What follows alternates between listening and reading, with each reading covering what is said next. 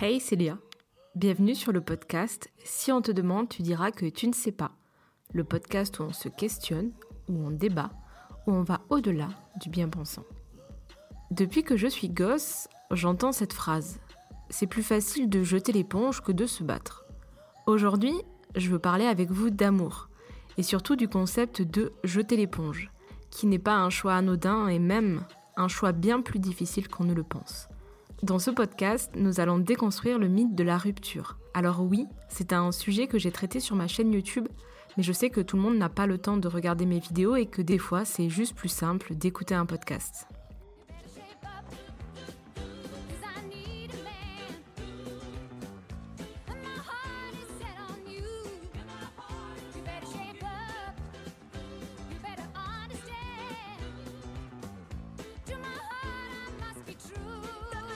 Si je vous dis Chuck et Blair dans Gossip Girl Three words.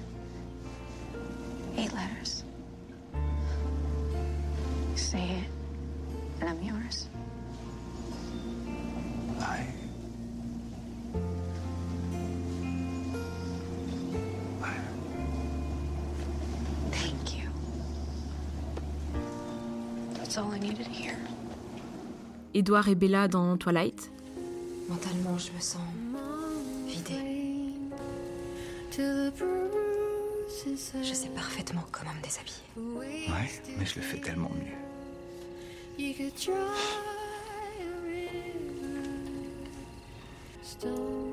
Je crois que j'ai vraiment eu tort de te sous-estimer. Je pensais pas que tu arriverais à surmonter le moindre obstacle. Tous ces couples ont un point commun, la toxicité romantique. J'ai été bercée, comme beaucoup d'entre vous, d'images d'amour hétérosexuel. Vous savez, celui qu'on nous vend dans toutes les histoires d'amour. Vous savez, cette histoire passionnelle entre une petite meuf canon pleine de fierté, qui se bat pour ne pas tomber amoureuse du garçon redoutable mais si attirant. Tu es à moi, juste à moi, est-ce que tu comprends? Qu'est-ce que tu veux? C'est toi que je veux. Je fais de mon mieux, Christian. J'en veux plus, il m'en faut plus. De la romance et des fleurs, ça m'est totalement étranger. C'est toi qui me transforme. Ce mec est dangereux, mais pas avec elle. Parce qu'elle le fait changer, parce qu'elle le rend bon avec sa patience, son amour. Et petit à petit, au final, elle devient sa psy. T'auras jamais confiance en moi Confiance Ça ne m'a jamais rien donné croyais qu'il commençait à aller mieux. Je ne sais pas comment l'aider. Je ne suis plus ta Tessa, compris? En étant gamine, je n'avais évidemment pas le recul pour comprendre. J'ai tout intégré et je suis partie chercher cette histoire passionnelle. Puis de toute façon, autour de moi, je n'avais que ce modèle. En moins exagéré évidemment, mais avec une mère qui s'occupe du foyer et un père chef de famille qui ramène de l'argent. Évidemment, ramener de l'argent, à ce qui paraît, ça donnerait des droits en plus. Comme si s'occuper du foyer, ça méritait pas d'être chef de famille. Comme si femme au foyer, c'était pas le seul métier au monde qui n'avait pas de retraite. Jamais. Parce que quand t'as fini de t'occuper de tes enfants, tu finis par t'occuper de ton mari qui, ok, a ramené de l'argent toute sa vie, mais n'a jamais appris à s'occuper de lui tout seul. Bref, bref, je cherchais, ça, ça, sans jamais me rendre réellement compte que j'étais une femme et donc bien loin d'être égale à l'homme, socialement parlant. Pour moi, c'était normal. Un homme à femme, c'est un séducteur. Une femme à homme, C'est une pute, un chien. Un animal à quatre pattes, une chienne. c'est une pute. Les autres chemins ou autres versions du couple m'ont été vendus comme des échecs. Et jamais je voulais échouer, moi je voulais performer, réussir, être super cool. Échouer c'est que pour les nuls. Le problème c'est que quand même je me suis très vite aperçu que la réalité était différente de ce que j'avais pu voir dans les films, les séries, ou entreaperçu dans les couples autour de moi. Puisqu'en vrai, c'est quand même mystérieux ce truc-là. Ce truc qui se passe dans le couple, quand ça fait des années que tu te lèves à côté de ton partenaire qui range pas son bordel, qui te donne des ordres, qui te calcule même plus, bah t'es lassé. Tu sais qu'il y a un truc qui est pas normal. Elle est où, ma vie de princesse? Et là, tu te dis, euh, Oh, c'est quoi ce bordel? C'est quoi le problème, avec, moi? Bah ouais, les films s'arrêtent toujours quand ils se pécho, à leur apogée. Mais après, mystère. En tout cas, bien trop chiant et pas de quoi en faire un film. Parce qu'il cut jusqu'au prochain drama. Les douleurs. Tu m'as fait mal, je peux pas te pardonner. Tessa, donne-moi une autre chance. Crois-moi, je ferai tout ce qu'il faut. Le drama, le conflit, la dispute, les pleurs, ce truc-là qu'on voit dans les films, ce truc qu'on banalise, qu'on pense être la passion, parce qu'après ce drame, c'est encore plus l'amour fou. Ils se battent, ils se battent et ne jettent jamais l'éponge car ils s'aiment.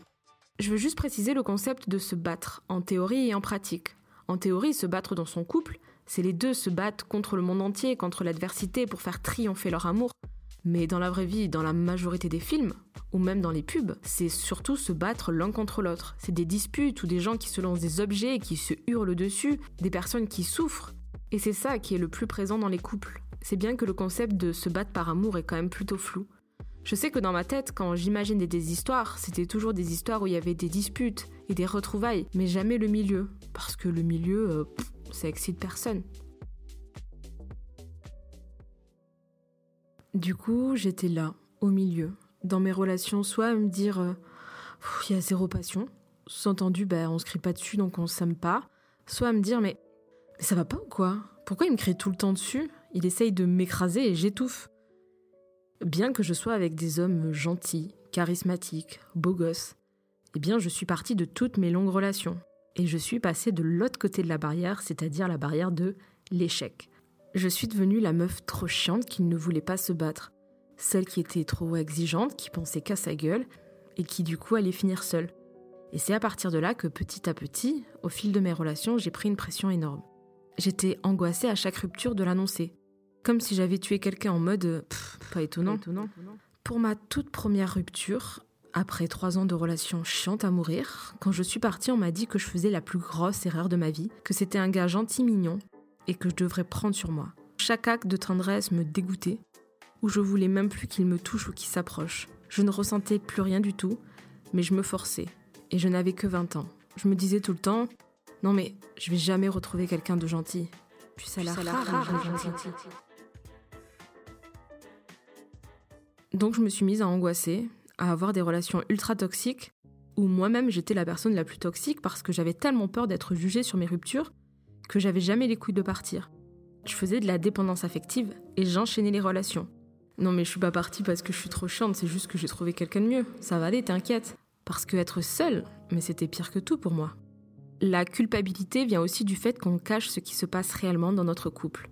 On est dans une sorte de positivité toxique où on dit que tout va bien, même si c'est pas le cas. On refuse de montrer que ça ne va pas. Et on se met à surjouer l'amour socialement construit pour dire aux autres Regardez comme je suis heureux parce qu'on sait que les gens guettent le moindre écart pour en faire des potins. Autrui, à travers vos failles, se rassure sur sa propre vie. Dans le fond, il jalouse tout simplement le paraître de votre couple. Et le plus ironique dans tout ça, c'est que souvent, vous vivez la même chose. Faire semblant que votre couple va bien, alors que vous vous sentez pas aussi heureux que vous le souhaitez. Évidemment, comme on vous dit de vous battre, vous continuez de vous accrocher à la relation. Mais à force, on devient tous des acteurs, à jouer des scènes sociales plus qu'à vivre réellement cet amour. On est en couple pour l'autre. On est en couple pour le regard de l'autre.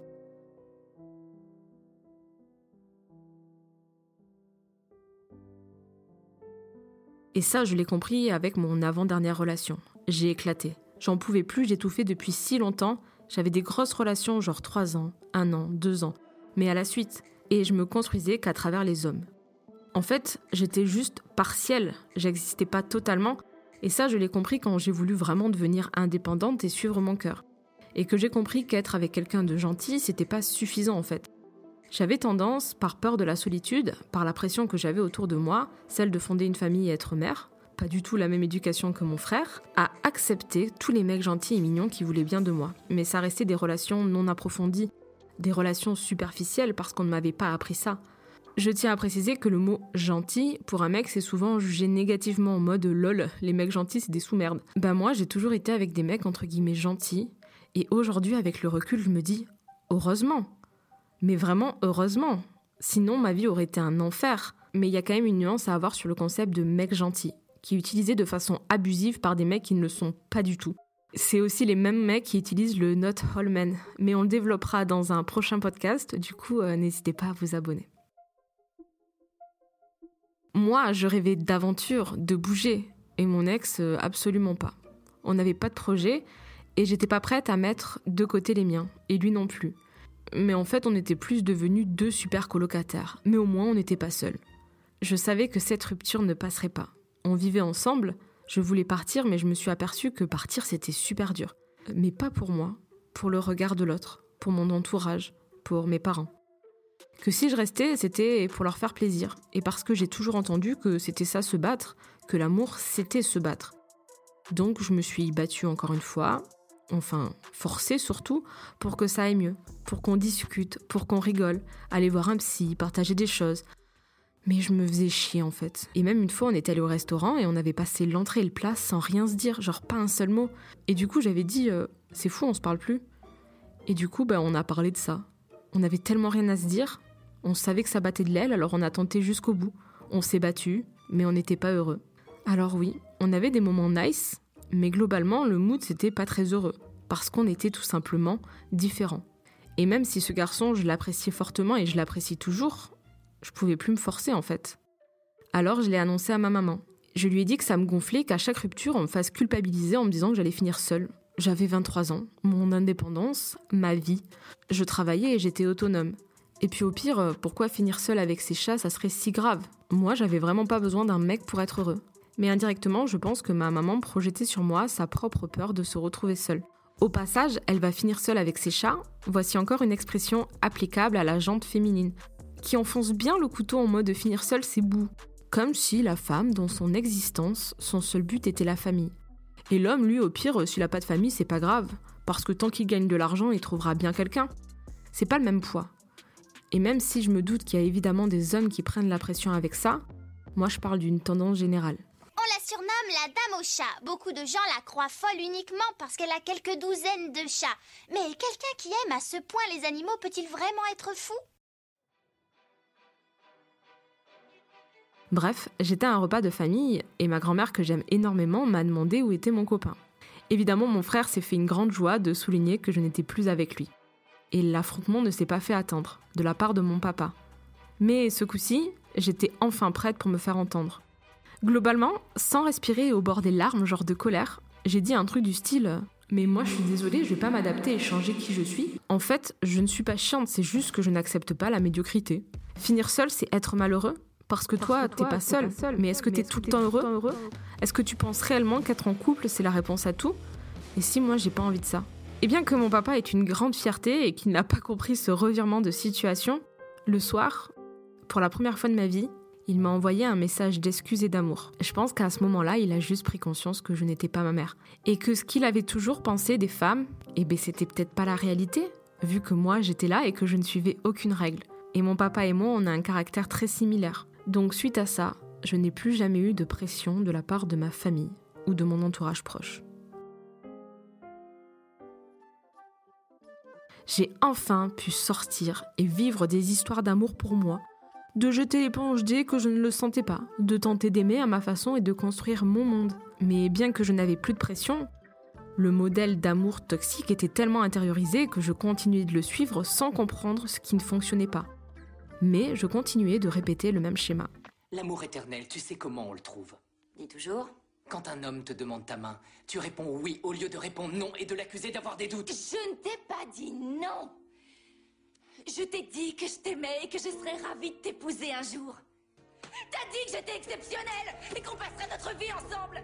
Tu l'as dit à tout le monde et tu me l'as dit à moi et j'aurais préféré que tu te taises parce qu'en fait t'en passais pas un mot. Pas un mot. Et je suis tombée dans une histoire toxique avec un homme cliché à mort maintenant avec le recul, le pervers narcissique qui est socialement construit avec cet homme chef, nerveux, violent, culpabilisant. Vraiment une histoire d'amour qui m'a laissé de gros traumas. Mais si je n'avais pas appris à jeter l'éponge quand je le sentais pas, quand j'étouffais, je n'aurais jamais eu la force de partir de cette relation. Je me serais battue encore et toujours, sans relâche, en laissant à chaque fois, de plus en plus, une partie de mon âme. J'aurais fait une dépression, j'aurais été détruite, et même après tout ça, je serais persuadée encore que c'était de ma faute. Et j'ai souvent l'impression que c'est le genre féminin qui se bat au final. Elle, elle se bat, lui s'en balèque, il dit qu'elle hurle, qu'elle lui prend la tête. Donc, elle se remet en question. Elle se dit que c'est elle qui est trop chiante, que c'est elle qui est trop jalouse. Et c'est souvent je me bats pour être assez bien pour être avec lui. Du coup, moi, je comprenais que c'était la femme qui devait se battre par amour. Et ça m'allait pas du tout. Pour moi, l'amour, ça ne devait pas être un combat l'un contre l'autre, et qu'on ne pouvait pas imposer notre vision de l'amour aux autres. Il n'y a pas une seule vision. Très bien, tu te bats pour ton couple, c'est cool. Mais pourquoi ça t'énerve autant que l'autre jette l'éponge? Pourquoi tu juges l'autre et ses relations? Est-ce que tu es sûr de faire les bons choix ou est-ce que tu cherches les failles pour te rassurer? Si t'as envie de manger ton yaourt, mange-le. Mais ne juge pas celui qui mange dans tous les plats. Il a tout à fait le droit. Se crier dessus, être souvent en colère, avoir le cœur lourd mais rester parce que c'est l'amour. Le mot se battre est quand même ultra violent. En mode, c'est donner des coups, frapper, vaincre. Et je suis désolée, mais moi, je ne me bats pas par amour. Du moins, je ne veux plus jamais avoir à me battre. Parce que oui, se battre contre l'adversité peut-être, contre la distance, la maladie, mais se battre l'un contre l'autre, à se crier dessus et à ne pas se supporter, non. Je voulais que tu me prouves que tu tenais à moi. Je voulais que tu me dises que j'étais la seule qui te plaisait et que tu préférerais passer le reste de ta vie tout seul plutôt qu'avec une autre fille que moi. Je voulais retrouver le Lucas qui m'avait dit un soir à la plage qu'il serait toujours là pour m'aider. Et comment voulais-tu que je le sache? T'aurais dû le sentir.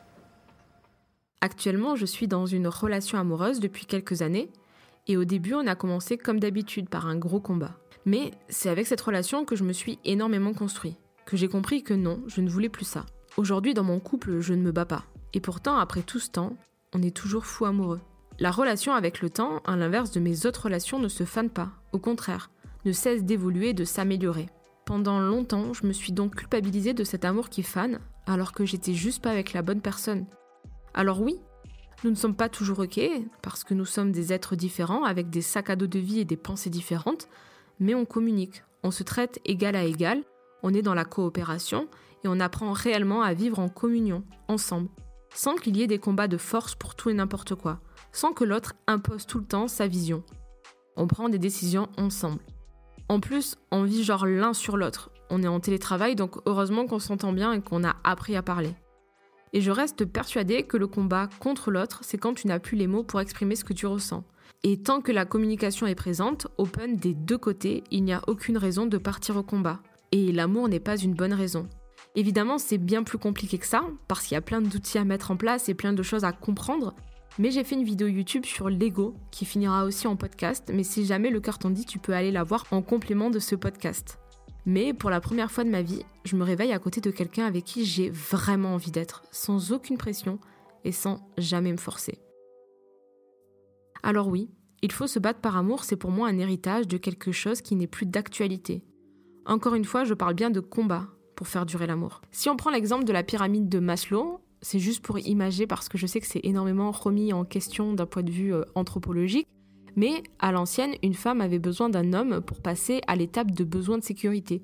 Donc oui.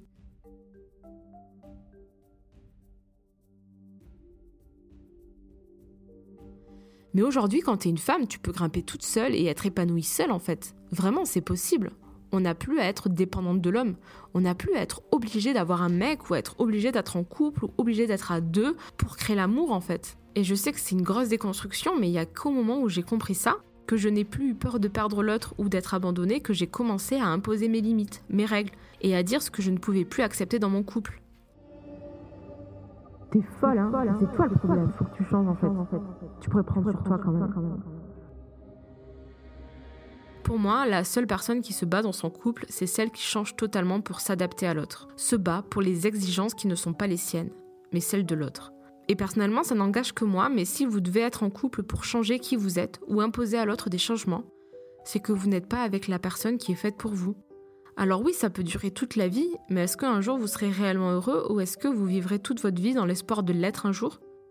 On est dans une société où on juge l'autre à son apparence, à sa couverture, en étant égoïste et en pensant surtout à nous, et en pensant évidemment que la personne va s'adapter à nous. Mais on ne change pas une personne par amour, ça n'existe que dans Twilight. Il faut juger une personne pour ce qu'elle est en tant qu'être et non qu'en tant que paraître. Et si vous n'avez pas les mêmes opinions de vie, façon de penser, avis politique ou avis sur plein d'autres sujets, et que vous êtes dans des lignes de course totalement opposées, il y aura toujours, toujours des combats. Ça sera des combats incessants pour imposer sa vision de la vie à l'autre. Et plot twist, malgré tout votre espoir, il y a peu de chances que ça soit l'homme qui s'adapte. Parce qu'il est éduqué à être le décisionnaire. Donc, ça va être très compliqué de le faire plier. Essayez de trouver quelqu'un qui vous correspond réellement. Pour terminer, non, l'amour n'est pas non plus un long fleuve tranquille. Mais si on est bien avec soi, qu'on ne souffre pas à cause de l'autre, qu'on se bat ensemble, et non tout seul, hein, l'un contre l'autre, on peut construire de nouvelles choses à deux. Mais pour moi, avec de la communication, de la patience des deux côtés, vraiment des deux côtés, on peut faire des grandes choses en amour. Pour moi, l'amour, c'est s'accorder, pas se battre l'un contre l'autre. Et pour arrêter de se battre, il faut déconstruire tout ce que l'on sait de l'amour. Et sachez que l'amour hétérosexuel avec deux personnes n'est pas le seul chemin à prendre. L'amour, ça peut être tellement de choses. Comme pour la sexualité, il n'y a pas de règle. Chacun doit créer la relation qui lui correspond, à deux ou bien à plusieurs.